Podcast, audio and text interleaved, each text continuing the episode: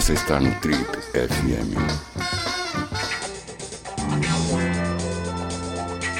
Oi, eu sou o Paulo Lima e você está acompanhando a versão podcast do Trip FM. Nosso convidado de hoje é certamente uma das figuras mais influentes da história da gastronomia do Brasil. Ele é um imigrante francês, apresentador de reality show e um verdadeiro boêmio, fã confesso de coxinha, charuto, caviar e, claro, uma boa taça de champanhe. Ele chegou em São Paulo no ano de 1994 para tocar o elogiado e já extinto restaurante Le Coq Hardy, antes de se tornar celebridade como jurado carrasco do Masterchef em 2014, ele foi estrela de diversos restaurantes icônicos da cena paulistana, como o Café Antique, onde era visto de mesa em mesa, ali fazendo aquela, aquele trabalho no salão, e oferecendo, entre outras especialidades, o Petit Gâteau, uma sobremesa, aliás, que ele inventou e que hoje em dia é encontrada no cardápio de qualquer boteco, restaurante aqui pelo interior do Brasil, em vários lugares e tal. E que é pouquíssimo conhecido na França. As pessoas vão para a França, pedem um petit gâteau, o garçom pergunta o que, que é isso, né? Mas enfim, um cara que inventou uma das sobremesas mais pop do Brasil. Atualmente ele pode ser visto dando seus pitacos na oitava temporada do Masterchef, né, como um dos apresentadores, um dos principais, uma das principais figuras ali do formato do programa da Bandeirantes, ou do comando do seu recém-inaugurado restaurante, o President, casa tocada à base de muito tom perro, como ele fala. Claro, isso tudo além das consultorias, palestras e comerciais que lotam a sua agenda e também de outros restaurantes, casas aí que ele está tocando. Ele está hoje numa atuação bastante intensa. Tem também o programa, né? Aquele, aquele outro programa que ele fez, o Pesadelo na, que ele faz, o Pesadelo na TV. A gente vai falar sobre tudo isso hoje aqui com o nosso convidado de honra, Eric Jacan. Bem-vindo, chefe. Jacan, Primeira coisa que eu queria saber de você, primeiro obrigado pelo teu tempo e por estar aqui com a gente. A gente acompanha o seu trabalho há muitos anos, né? Fizemos juntos aquele vídeo maravilhoso daquela sua visita ao restaurante mais popular do Brasil, Bom Prato, né? onde as pessoas mais simples, mais, vamos dizer assim, desassistidas economicamente, conseguem fazer uma refeição por um real. Foi um sucesso aquela uhum. história, mais de 2 milhões de views, mas enfim, a gente acompanha seu trabalho há muito tempo. Eu adoro o Pesadelo na Cozinha, por exemplo. Eu gosto muito do Pesadelo na Cozinha, que você faz brilhantemente. Tem o Masterchef, tem a tua carreira como cozinheiro, enfim, um monte de coisa legal para a gente conversar. Mas a primeira coisa que eu gosto de perguntar para os meus convidados é sobre a vida dele quando criança, sabe? Quando, quando é, a, a, família de origem, o lugar de onde ele vem, se ele era rico, se ele era pobre, se ele apanhou, se ele não apanhou. Como é que era a tua família? Eu sei que você já contou isso algumas vezes, mas acho legal situar a partir da sua infância, assim. Você como é que era, como, onde você estava, como é que eram os seus pais? Conta um pouquinho do mini Jacan. Escuta, eu nasci de uma família normal, tradicional. Eu nasci no interior na França, de uma cidade pequena. É, eu fui criado de uma família de quatro filhos. Eu sou o caçula, sou mais jovem. Então, todo mundo fala que sou o preferido. Eu fui criado com muita felicidade. Eu comi muito bem. Minha mãe cozinhava e cozinha ainda muito bem. Meu pai estava artesão de uma empresa. Ele renovava os castelos, os petits castelos do Vale do Loire, gente do Vale do Loire. Uma família onde que precisava trabalhar. É, mas a minha família foi extraordinária. Eu tinha uma juventude, uma infância maravilhosa.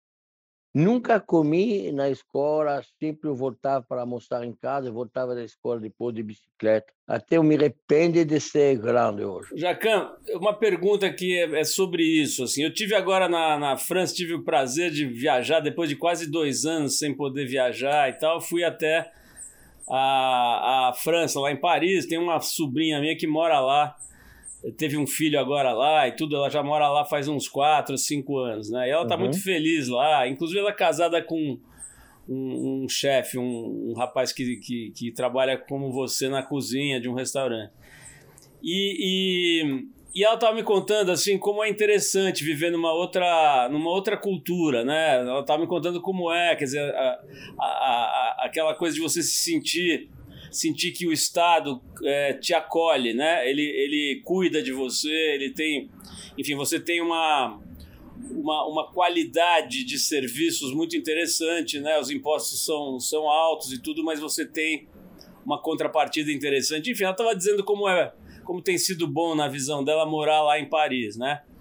Agora, você que é francês, eu queria saber o contrário, assim, qual é a pior coisa da, da França? Qual é a pior coisa, a coisa mais chata dos franceses, por exemplo? E a, a coisa mais chata, a característica mais chata dos franceses e a característica mais interessante dos franceses. Queria que você me desse os extremos. Assim. Eu acho que hoje os franceses eles são preguiçosos não querem mais trabalhar. Ele abandonou essa fase. Não são mais os franceses, a França que eu conheci, eu tinha 20 anos que eu morava em Paris, que é outro tipo de França hoje. Não, não reconheço mais a França que eu conheci. Uh, ninguém quer ser mais o cozinheiro que eu fui quando trabalhava na França na época. A gente trabalhava sábado, domingo. Uh, ninguém quer mais ser isso. Por isso que hoje é uma França diferente, um momento diferente da França. É, eu acho que, como você falou, a França, os impostos são um pouquinho mais caros, é a França dá tudo. Eu acho que pode ser que a França dá demais. Os franceses eh, pensam muito recebendo mais que lhe dá hoje. É, esse é o grande defeito dos franceses. E pode ser que o Brasil falte um pouquinho de receber. Interessante é, você falar isso, porque é uma coisa é. Que, que parece mesmo muito dá a impressão quando a gente de fora vai visitar que tem que já está tudo mais ou menos resolvido, né? Tudo mais ou menos feito é. e tal. E é engraçado porque você veio para o Brasil e, e, e, você não parou de fazer coisas, né? De empreender, de criar restaurantes, depois vai fazer televisão, aí fecha um restaurante, abre outro, aí começa um programa é, diferente. Você parece que é um fazedor, né? Um cara que tem uma uma característica assim inata de, de empreender, né? Ao mesmo tempo, eu me lembro de ler uma entrevista sua, numa época que você precisou fechar um restaurante, você disse assim: "Eu nunca mais quero ter nada. Não quero mais ter negócio, não quero mais fazer nada disso". E ao contrário do que você falou, de lá para cá você não para de fazer coisas novas, né? É isso, quer dizer, você, é. tinha essa você tem essa vontade incontrolável de produzir, de criar? É difícil deixar passar as oportunidades em frente sem pegar, sem tocar. A palavra exata que eu farei é nunca mais tive assim uma carteira de trabalho. Depois de muita decepção, depois de muita sofrência, né? A gente passou, eu, minha esposa, Rosângela. Bom, eu resolvi voltar no ramo, voltar, mas de uma forma diferente, porque eu aprendi muito. Hein? Jacan, tem uma revista importante lá nos Estados Unidos chamada The Atlantic. E ela publicou uhum. uma reportagem agora, acho que foi na semana passada, pouco tempo, é, so, sobre um livro de uma professora de sociologia americana da Universidade de Michigan, que tem uma tese que eu vou resumir. É sempre perigoso resumir uma tese, porque às vezes você fala uma bobagem, mas em resumo, o que ela diz é o seguinte: é uma ilusão essa ideia de amar o seu trabalho, de você precisar trabalhar com alguma coisa que você ama. Na, na cabeça dela, na tese dela, o importante é que seja um trabalho digno e que te dê condição para ter prazer e felicidade em outras coisas além do trabalho. Quer dizer, ela acha que a gente acaba se escravizando por essa ideia de amor ao trabalho e a sua vida acaba virando, se você bobear, acaba virando só trabalho e você não tem mais tempo para as pessoas que você gosta, para, enfim, para as outras dimensões da vida, né? Eu acho que essa tese, enfim, precisa ser melhor analisada. Tenho cá as minhas dúvidas mas queria saber de você, né? Você é um cara que evidentemente gosta muito do que você faz. Não preciso nem te perguntar. A gente vê isso quando você está cozinhando, quando você está fazendo televisão. A gente vê que tem uma pessoa inteira ali, né? Não tem, não tem metade em outro lugar. Mas também dá a impressão que você trabalha muito, loucamente e tal. Quer dizer, você já sentiu essa o trabalho e o prazer do trabalho como uma espécie de prisão ao mesmo tempo? Eu acho que é, a gente não pode falar do, de sujeito do, do trabalho. Cada trabalho é diferente. Para mim, eh, eu nunca trabalhei na minha vida. Então, não, não, não, não, não combina comigo essa tese, porque eu nunca trabalhei na minha vida, eu só me diverti. Então, eu não sei que trabalhar. Eu nunca trabalhei. Esse aqui, para, esse combina muito bem para um cara que trabalha no, em frente do computador. Uh, esse aqui eu concordo com ele, um cara que vai acordar de manhã, que vai trabalhar em frente do computador, você que vai ganhar muito dinheiro, porque ele vai controlar número, né? ele vai ser um diretor financeiro de um multinacional ou qualquer coisa, e que vai fazer reunião e falar de número, de número, da vida inteira. Concordo com ele, isso aqui é um escravo de tão moderno. Mas eu, eu não quero trabalhar na minha vida. Eu não sei o que é trabalhar. Cozinhar é trabalho, não é um trabalho. Não é. Eu abro meu restaurante de manhã. Hoje, hoje eu fui no Presidente, eu fui no Savá. Primeiro eu fui no Boteco, depois eu fui no Savá. Fui no Presidente, eu voltei no Boteco. Hoje, mais tarde, eu vou no Presidente. E depois eu vou no teste que vai abrir no mês de dezembro para fazer o teste da comida. Esse aqui não é um trabalho, é uma paixão. Eu vou conversar com muita gente diferente. Depois eu fiz foto, eu fiz a rádio com você, eu fiz uma gravação pela banda no meio. Isso aqui não é um trabalho. Jacan, e como é que ficou essa sua vida nesse período de quase dois anos aí da, da pandemia, né? O setor de, de restauração foi super afetado, né? Foi um dos mais afetados. A gente viu muita coisa fechando e tal, tal, tal. Não precisamos nem contar essa história porque todo mundo já sabe. Você, como é que ficou é, é, psicologicamente, a sua vida, a sua cabeça? Como é que foi esse período para você? Eu acho que o que faz na vida negativa vem uma coisa positiva. Uh, eu aproveitei mais minha família em casa. Né? Tem na fase que eu tenho dois bebês né? de três anos, então dois anos para aqui, um ano e pouco. Eu aproveitei de jantar em casa, uma coisa que eu nunca fiz antes. Cozinhar em casa cedo. Sempre eu cozinho em casa. Mas é com o voto do trabalho. Então eu chego lá em casa, eu falo com minha esposa, me espera. Hoje vamos comer junto, vamos jantar junto. Então às 11 da noite, meia-noite, eu vou cozinhar, faço a cozinha só para nós dois. Coisa né? não vou cozinhar um banquete. Mas eu faço uma coisa, posso ter uma salada com queijo. Né? Eu abro o queijo, eu faço uma salada verde, uma salada de tomate. Aí a gente janta junto, abre um vinho, uma coisa dessa.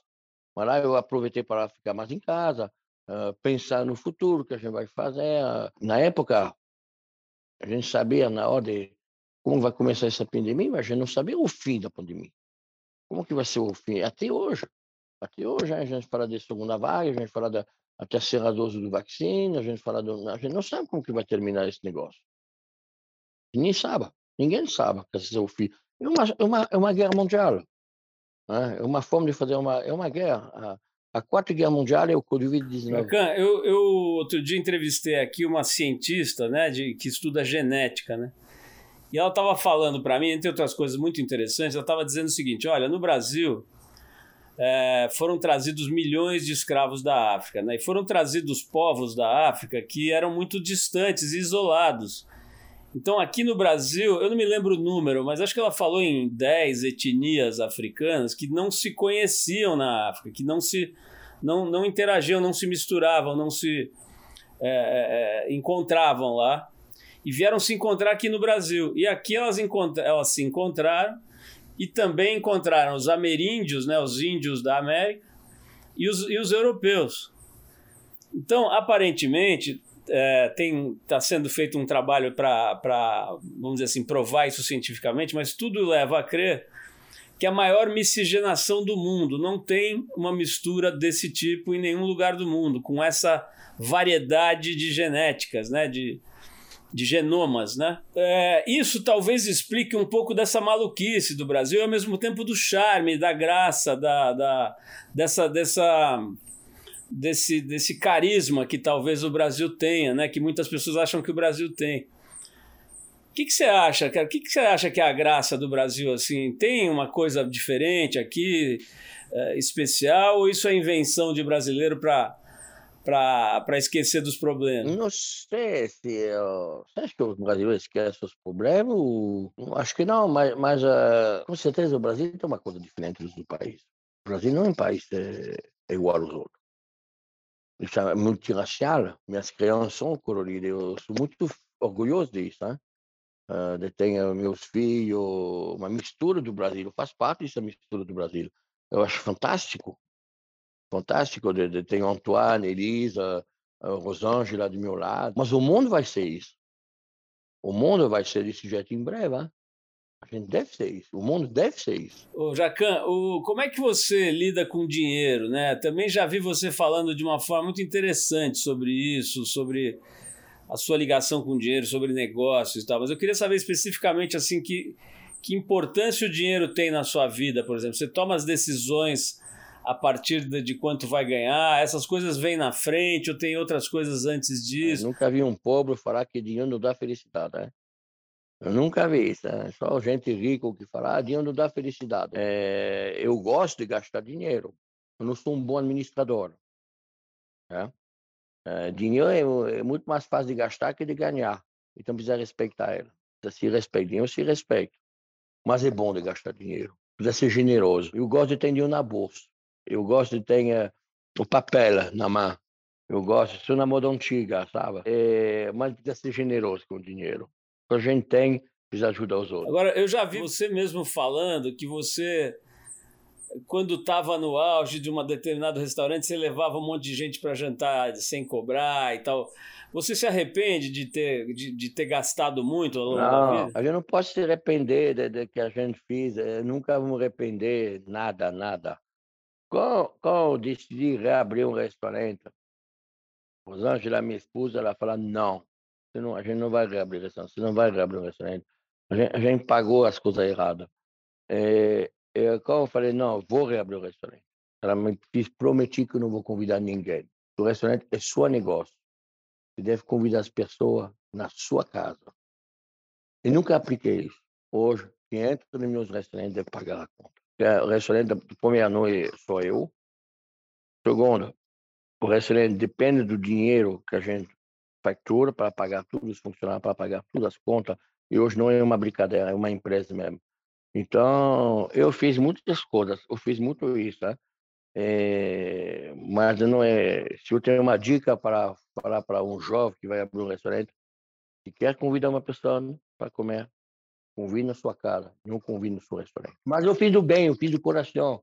É, meus amigos gostavam. Você falou de, dos amigos aí. Você tem mais amigo rico ou mais amigo pobre? Você tem amigos pobres? Eu nunca mudei de amigo. Meus amigos são os mesmos, de 25 anos atrás. A gente não, não muda os amigos. Os amigos são os amigos. A gente faz um dos amigos depois. Mas os amigos, amigos, são gente que começou a vida junto. E que fica. Mas é, é amigo rico pobre, não importa não tem importância nenhuma. É, não importa quanto tempo, quantas vezes você vai ver ela. Não importa se, que às vezes dá um telefone e fala, você está bem? É? Às vezes é difícil ter um amigo rico, porque ele pode pensar que seu amigo porque eles são ricos.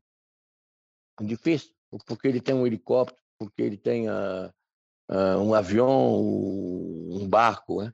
Mas é bom ele ter amigo que tem barco, avião helicóptero, gente. Muito bom. Agora que a gente falou de amigo, quero falar de crítico de gastronomia, né? Não sei se você Sim. viu, mas outro dia teve um artigo no jornal, foi na Folha de São Paulo, sobre a tensão entre os donos de restaurante e os novos críticos, digamos assim, né? Que são os influenciadores gastronômicos do hum. Instagram, do Facebook, da, das redes sociais, né? O artigo, em resumo, era mais ou menos o seguinte: dizer que hoje um cara que, meio desconhecido que tem lá milhões de. desconhecido no sentido assim de não ter uma formação, uma história na gastronomia ou no jornalismo. Ele de repente aparece, consegue um número grande de, de, de, de seguidores e tal, e ele pode destruir, às vezes destrói de fato, a reputação de um restaurante, ou de um restaurateur, ou de um chefe, ou enfim. Isso tem acontecido com alguma frequência. Então tinha lá o depoimento do, do Rueda, lá da Casa do Porco, de outros chefes e donos de restaurante importantes, falando sobre essa tensão, essa, vamos dizer, esse, esse fato relativamente novo. Né? Antigamente eram quatro ou cinco grandes críticos que todo mundo conhecia e tal, e, e era esse o, o jogo, né? Entre a crítica e o, e o setor. Agora mudou bastante, né? E aí vinha, nesse, é. nessa mesma reportagem, tinha uma matéria do Josimar Melo, que é um jornalista e crítico gastronômico de, de carreira longa, né, de uhum. muitos anos, uhum. um decano aí da profissão, falando que, assim, ao mesmo tempo que esses fenômenos existem, estão acontecendo, essas pessoas surgem, algumas têm qualidade, outras não, mas elas estão aí, tem que perceber o fato de que para fazer uma crítica gastronômica mais, vamos dizer, abalizada, mais profunda, leva muitos anos, custa dinheiro, o cara tem que ir no restaurante várias vezes, não pode uma vez só e emitir um conceito sobre um restaurante. Segundo eles, tem que ir pelo menos umas três vezes em, em dias diferentes e horários diferentes, se possível, para entender a casa melhor. você não pode se identificar, você tem que pagar a conta, etc, etc. Bom, tudo isso para perguntar para você o seguinte: como é que é a sua relação com os críticos de gastronomia, tanto os mais antigos e mais tradicionais, quanto esses influenciadores, que também você também virou um influenciador, né? Hoje você tem uma força muito grande na, nas redes sociais e tal. Como é que você lida com esse planeta crítico? Por exemplo, você me falou do Weber, falando da opinião dele. O melhor amigo dele é um dos caras que se permite falar mal de todo mundo nas redes sociais. Não sei se ele falou do amigo dele, é, que se chama O Bicho Me Pegou, não sei o que. Ele já falou mal muito de mim, que o meu amigo do Rueda, que é um barbuda horrível, sujo, que não sabe comer, que vai uh, no restaurante, que é amigo do Rueda, não sei como, já briguei muito com esse cara, falou mal do Atalá, ele falou que eu andava de Jaguar, é, que meu forato é o mais, é o mais ruim do mundo. Uh, já tem jornalista que foi comer o primeiro dia que eu abri meu restaurante. Não, não é justo. Para fazer o quê? Até que eu falei, o que você está fazendo aqui? Meu restaurante, o presidente, primeiro dia que eu abri, o que você está fazendo aqui? Você está perdido? Está passando fome? Hoje todo mundo é jornalista, todo mundo quer ser jornalista, todo mundo quer ser crítico. Ele não pode dar bola. Não pode dar. Não pode, não pode dar. A gente deve continuar fazendo nosso trabalho do jeito que a gente sente, do jeito que a gente faz. Eu não sou moleque, eu comecei a trabalhar há 14 anos. Uh, eu quis, sempre eu quis ser cozinheiro. Eu nunca abaixei o braço. Uh, eu já tinha dificuldade, muita dificuldade. Eu trabalhei para sair dessa dificuldade. Minha mãe acordava quatro da manhã para café da manhã dentro de um frete durante mais de dois anos para pagar, para conseguir voltar no, no a gente, que a gente são hoje, e tudo isso. Então ninguém vai derrubar a gente, porque a gente são a força da vida, a gente são a força do trabalho, e a gente gosta que a gente faz. Antigamente a gente podia se desculpar, a gente podia uh, falar, moça, me desculpa, uh, tá muito salgado, passou o ponto, qualquer coisa. Hoje não, o cara entra com o telefone, ele grava, pô, olha, Está tudo errado. Antes que a gente se desculpe, a gente, antes que a gente consiga resolver o problema, o cara já postou na rede social. Olha a cara do garçom do Jacan. Olha isso aí. Olha a cara do couvert, não sei o quê, qualquer coisa. Então tem gente que vão no restaurante mal intencionado também. Falando nisso, né, até nesse tema aí de críticas, de avaliações e tal, é importante é, para um dono de restaurante, para um chefe e tal, uh, estar nesses rankings, né? Agora saiu esse ranking dos 100 melhores restaurantes do mundo, tem lá alguns brasileiros, hum. inclusive do Atala, Mani, etc. Tem lá o, o, Guia Michelin, que é uma instituição, né? Eu acho que tem quase 100 anos, sei lá, um negócio que tem há, muitas 1900. décadas. Pode falar. É, Estava conversando desse negócio. O Guia Michelin não se compara tem a ver com uh, esse best uh, ranking de restaurante lá. Tem a ver. O Guia Michelin é uma, um guia que existe faz muitos anos, que manda inspector que vão visitar restaurante e que não fala que é o melhor restaurante do mundo. Essa revista inglesa, eu não quis falar muito disso, mas fizer um programa inteiro para falar disso. Se amanhã se me apresenta o cara que pode me falar, esse é o melhor restaurante do mundo, eu falo, puta, cara, parabéns, deve viajar pra caralho, você deve conhecer restaurante pra caralho, escuta, mas como pode acreditar isso aí, a palavra melhor mundo? Existe? possível. Jacan, você, fa você falou agora há pouco para mim que não tem trabalho para você, né? Tudo uma diversão, é tudo um, tudo. um grande prazer. Eu queria que você falasse especificamente dos prazeres da televisão. Sabe, você entrou nessa coisa da televisão, não sei se. Eu imagino que você não tinha planejado, né? Virar uma pessoa da televisão. De repente você virou e deu certo. E é uma coisa divertida, é uma coisa gostosa. Acabou tendo um programa só seu num outro canal. É, é, como é que. Me conta um pouco o que, que você mais gosta e o que, que você mais aprende na televisão. Sempre eu quis fazer uma coisa desse lado. A primeira teste que eu fiz eh, não me pegou porque meu português estava muito ruim. Falei, não, já cá não fala português, não dá. Então, foi, foi, eu fiquei muito triste. Né? Então, bom, tudo bem. Depois apareceu o Masterchef. Mudou muito minha vida. Eu me senti muito bem. Que me ajudou muito, que me ensinou muito é a Ana Paula Padrão. A Ana Paula Padrão falou para mim, Jacan, não muda nada. Fica do jeito que você é, fica natural, fica Jacan. É, o Masterchef é uma bela escola, porque tem muita câmera. Então, você não, não olha a câmera, você não, não, não pensa olhar a câmera. Tem tantas câmeras. Meu sonho, eu tenho um sonho grande minha vida, um dia, de poder fazer uma peça de teatro, ser actor de teatro. É, é sempre não falei, se um dia eu ganho no Megastena, eu vou comprar um circo. Porque acho que o circo é a coisa mais bonita do mundo. Não o circo do soleil, um circo de verdade. Teatro, circo nasce na rua. É, e a comida nasce na rua. Os restaurantes nascem na rua. A gente pensa que o food truck é uma coisa nova. O food truck é a coisa mais antiga do mundo. Então, esse lado, lado de televisão, é, eu amo isso. Eu não sei se eu sou um cozinheiro que vai na televisão ou se eu sou um cara da televisão que vai na cozinha. Jacan, o, o, tem uma coisa também na televisão que eu acho que, a, que tem a ver muito com a cozinha, que é o trabalho de muita gente, né? Uma equipe grande, né? Você falou, tem 15 câmeras, tem a Ana Paula Padrão, tem o, o, o Fogaça, Fogaça, tem não sei quem, tem a, o técnico disso, o roteirista daquilo, o cara que depois vai colorir a, a, o programa. Quer dizer, é um trabalho em equipe, a cozinha a gente sabe também, né? Já qualquer um que já, sei lá, passou perto de um restaurante sabe que tem um monte de gente ali para fazer aquele prato acontecer né? Uhum. É, você é bom de trabalho de equipe porque dá a impressão que você é muito mandão e muito bravo. Beh, eh, vou falar que quando na cozinha, eu gosto de ser o que manda, o chefe. Mas na TV, todo mundo um depende do outro. Né?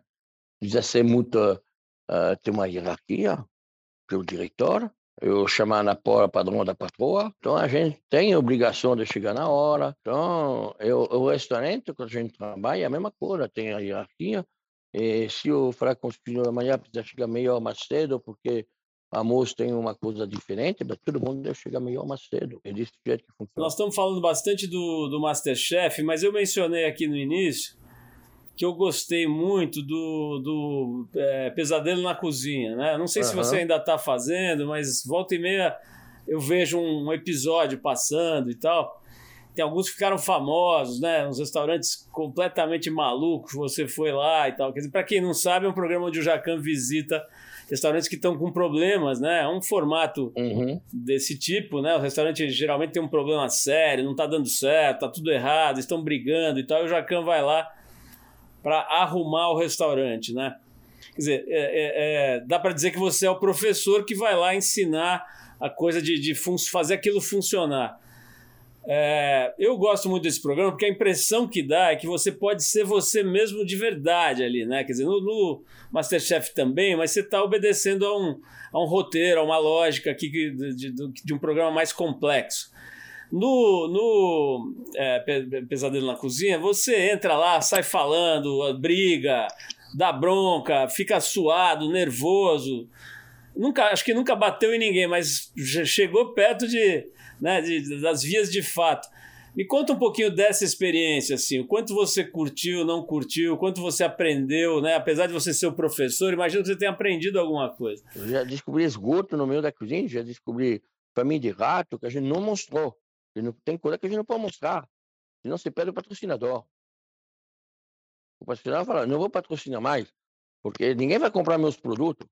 Eu vou, se eu botar meus produtos no restaurante desse, então tem coisa que você, você não, nem imagina como que é tão ruim o negócio. Mas é, é um programa que eu adoro. Eu amo fazer. Eu amo. É, tem loucura tem, tem programa quase eu desisti. Eu falei, não, gente, vamos parar. Não dá. Não dá. Não dá. Não dá, não dá mais para. Peguei o cara, o dono, falou, gente, vamos parar. Já vi o cara tão bêbado. Um dono uma vez do restaurante, o cara, o cara não, não, não, não consegui ficar de peito, não estava tão bêbado de cachaça. Então, mas é um programa que eu adoro. Espero que vai ter outro. Acho que vai ter outro esse ano. É um programa muito difícil de fazer. Um programa é uma semana, de gravação, tudo externa. O dia da reforma, entre 30, 40 caras, quebra parede. Eh, o dia seguinte, não nem encosta a parede, porque a parede não é seca. O Gerson adora fazer isso. Eu adoro dar bronca. Como eu falo, né? Antigamente eu dava bronca, eu xingava eu pegava um processo trabalhista. Agora eu dou bronca, eu xinga, a TV me paga. Não é bom? Ô Jacan, eu sei que a tua, geralmente quando as pessoas te entrevistam, acabam falando quase só de gastronomia, de e um pouco de televisão, tal. Eu quero falar um pouquinho de um outro tema. A gente essa semana publicou lá na, nas redes sociais da Trip que eu nem vou saber te dizer, mas mais um estado norte-americano é, uhum. re, regulamentou a, a, maconha, né? o uso da maconha, quer dizer, está sendo permitido na maioria dos, dos estados ah, americanos, uma maconha medicinal, etc. Quer dizer, mas há, em várias partes do mundo, né? Nossa, se libera maconha medicinal do Brasil, tu não vai ser doente. Exato, mas já é assim, né? Nos Estados Unidos você passa num shopping center e é. compra uma carteirinha de para poder comprar de doente. de doente, exatamente, né? Você fala que tem glaucoma, tal, tem muito isso também. Quer dizer, a verdade é que vários países, Uruguai, Holanda, Estados Unidos e tal, estão tratando dessa questão de uns anos para cá de uma forma muito mais, vamos dizer assim, tolerante, né? porque, entre outras razões, porque a guerra às drogas é uma guerra que os estados perdem. Né? Aqui no Brasil são gastos bilhões de reais todos os anos, muitas mortes. Né? Essa, essa indústria financia é, as milícias, por exemplo, uma série de problemas são financiados por esse dinheiro da guerra às drogas, dessa suposta guerra às drogas. Né? Como é que é a tua visão como cidadão sobre isso? Assim, você acha que, por exemplo, a, a, esse exemplo do, do, dos Estados Unidos, né, de, de regulamentar, de, de, uma, de, alguma certa, de uma certa forma regular a venda, tal. você acha que é um bom caminho? É, é, é, é complicado nos Estados Unidos. Né? Tem tanta coisa, de um lado é autorizado, do lado é proibido, e dá muita lição de, de moral para os outros. Maconha, não sei, não usa. nunca usei, nunca foi meu negócio. Já fumar cigarro, já fumei muito cigarro, eu parei. Foi a melhor coisa que eu já fiz na minha vida. Eu fumo um charuto às vezes, é muito bom. Eu adoro fumar um charuto às vezes. Agora, a maconha, liberar ou não liberar, tem esse problema de traficante, tem os problemas de mercado paralelo. Será que vai parar? Se você libera, deve ser liberado de verdade. Se para liberar e controlar, falar, ah, você pode comprar só um pouquinho, Uh, só se libera, libera. Se puder comprar maconha, igual se compra cigarro. Se para liberar e vender um preço absurdo, não. Quem vai controlar esse mercado? Como que vai ser controlado? Que qualidade vai ter? Então, de um lado, a gente quer que as pessoas não podem fumar. E a gente tá, bota imposto, imposto em cima de imposto, em cima do cigarro. Bota as fotos horríveis em cima das massas de cigarro para as pessoas não pararem de fumar. E do outro lado, a gente quer liberar maconha. Cadê a hipocrisia desse negócio? Precisa saber onde é que a gente. Que, é que é o caminho do, do, do da vida? É... Para de fumar, liberar maconha, e depois onde é que a gente vai? Jacan, deixa eu te fazer uma pergunta para outro lado agora, que é o seguinte: as pessoas falam que você é um cara muito charmoso muito chique, muito bem vestido, que cada hora você tá com uma roupinha diferente hum. e tal, na televisão e mesmo na, na nos restaurantes e tudo. É, de fato, na televisão você está sempre muito elegante, muito bem arrumado, bem vestido, e com coletes, com, com ternos, com às vezes uma roupa mais esporte, né? E como é que é? Isso daí é uma coisa sua? Você gosta de roupa? Você gosta de moda? De, de prestar atenção nisso ou é uma coisa que a televisão organiza ali para você? Não. Uh, sempre eu gostei de me vestir. Uh, bem, eu acho que eu aprendi isso. Minha avó sempre falava: você deve andar com sapato engraxado.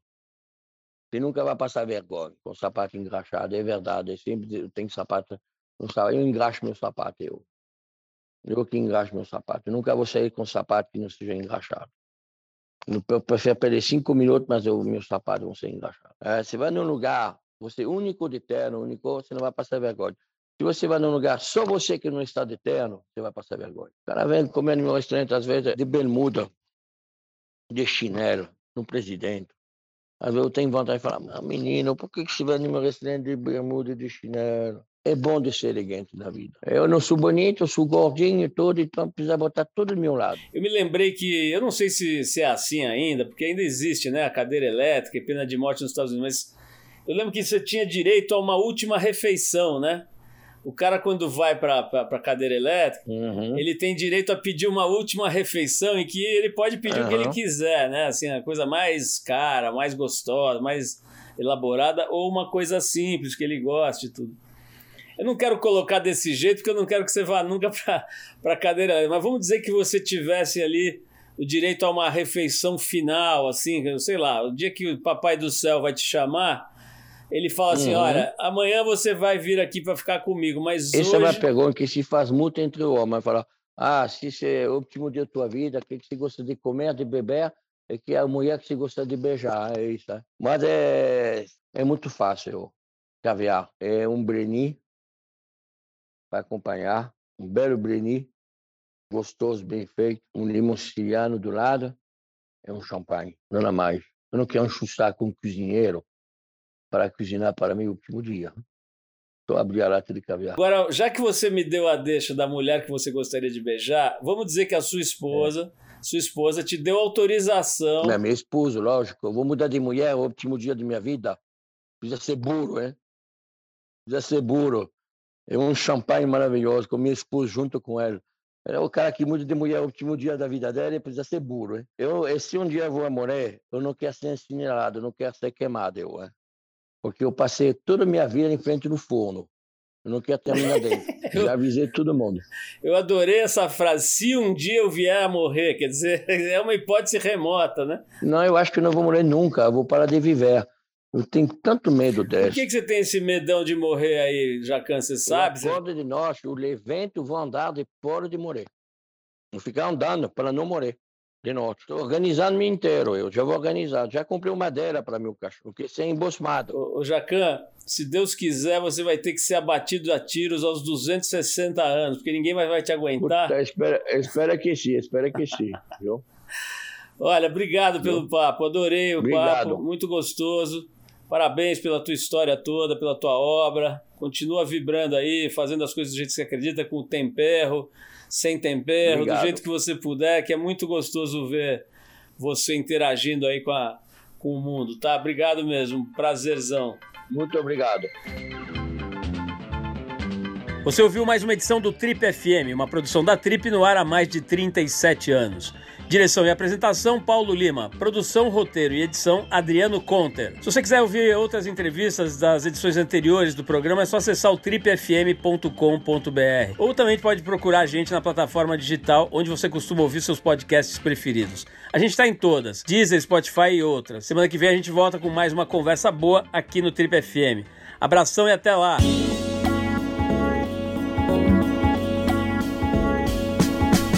Você ouviu Trip FM.